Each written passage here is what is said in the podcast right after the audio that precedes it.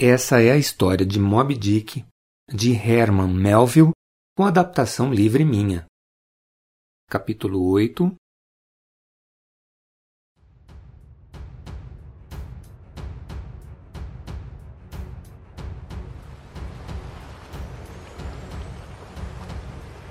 Naquele dia, o céu tinha amanhecido muito encoberto. O mar estava com uma cor cinzenta e o vento quase não soprava. De repente, o marinheiro que estava de plantão gritou bem alto: Cachalotes! São muitos! E eles estão aqui perto!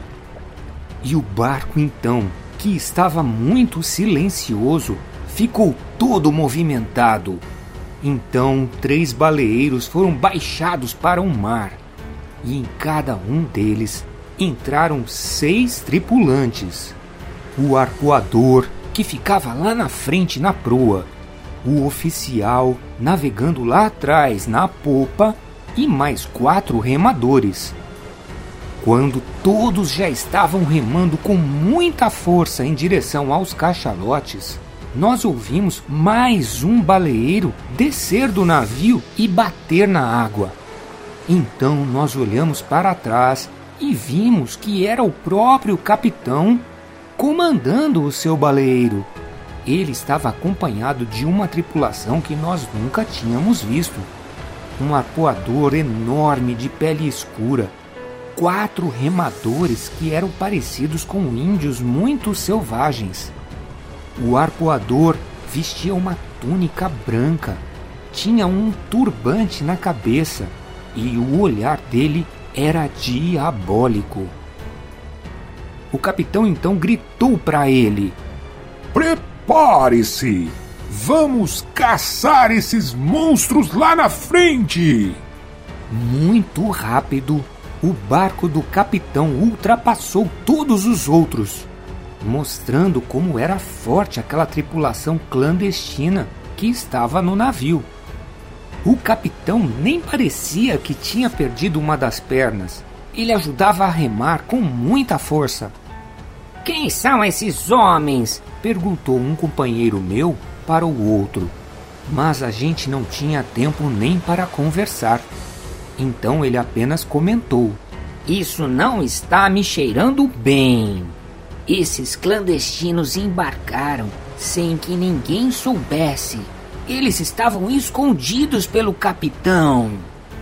Isso está com cheiro de baleia branca, falou um outro companheiro meu. E nós continuamos a remar em direção aos cachalotes.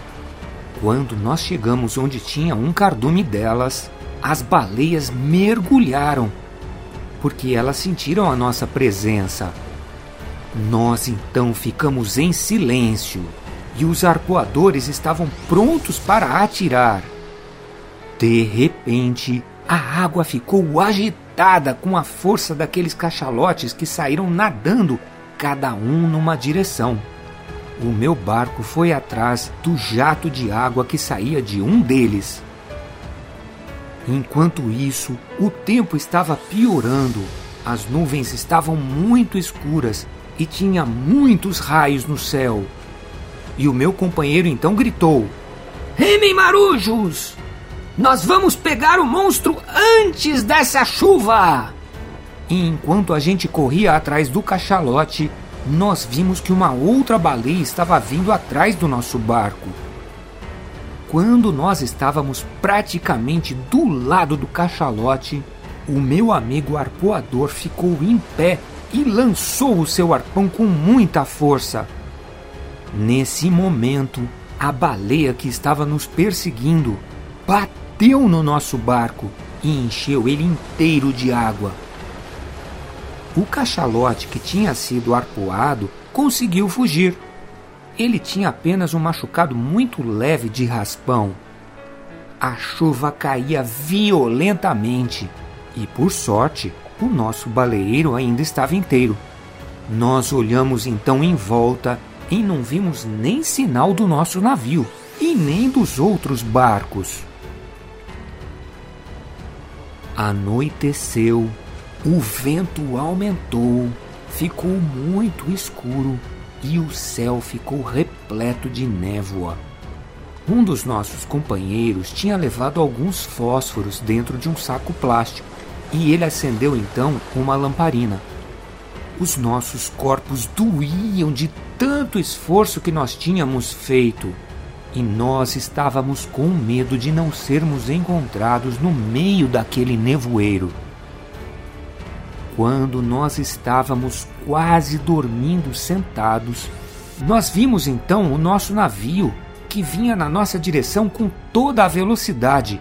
O vento estava muito forte e as velas do navio estavam estufadas no meio daquela noite. Nós percebemos que o timoneiro não tinha enxergado a gente e também não tinha tempo para desviar. Nós então mergulhamos todos na água, com muito medo, e vimos o navio passar por cima do nosso baleeiro. Depois de um tempo, ele voltou a flutuar quase intacto atrás da polpa do navio. O barulho do impacto chamou a atenção do timoneiro. Então nós fomos resgatados, sãos e salvos. Depois nos contaram que os outros baleeiros tinham desistido dos cachalotes quando caiu aquela chuva e tinham retornado para o navio. Eles contaram que não tinham mais esperança de nos encontrar vivos. Eles estavam velejando e procurando os destroços do nosso naufrágio.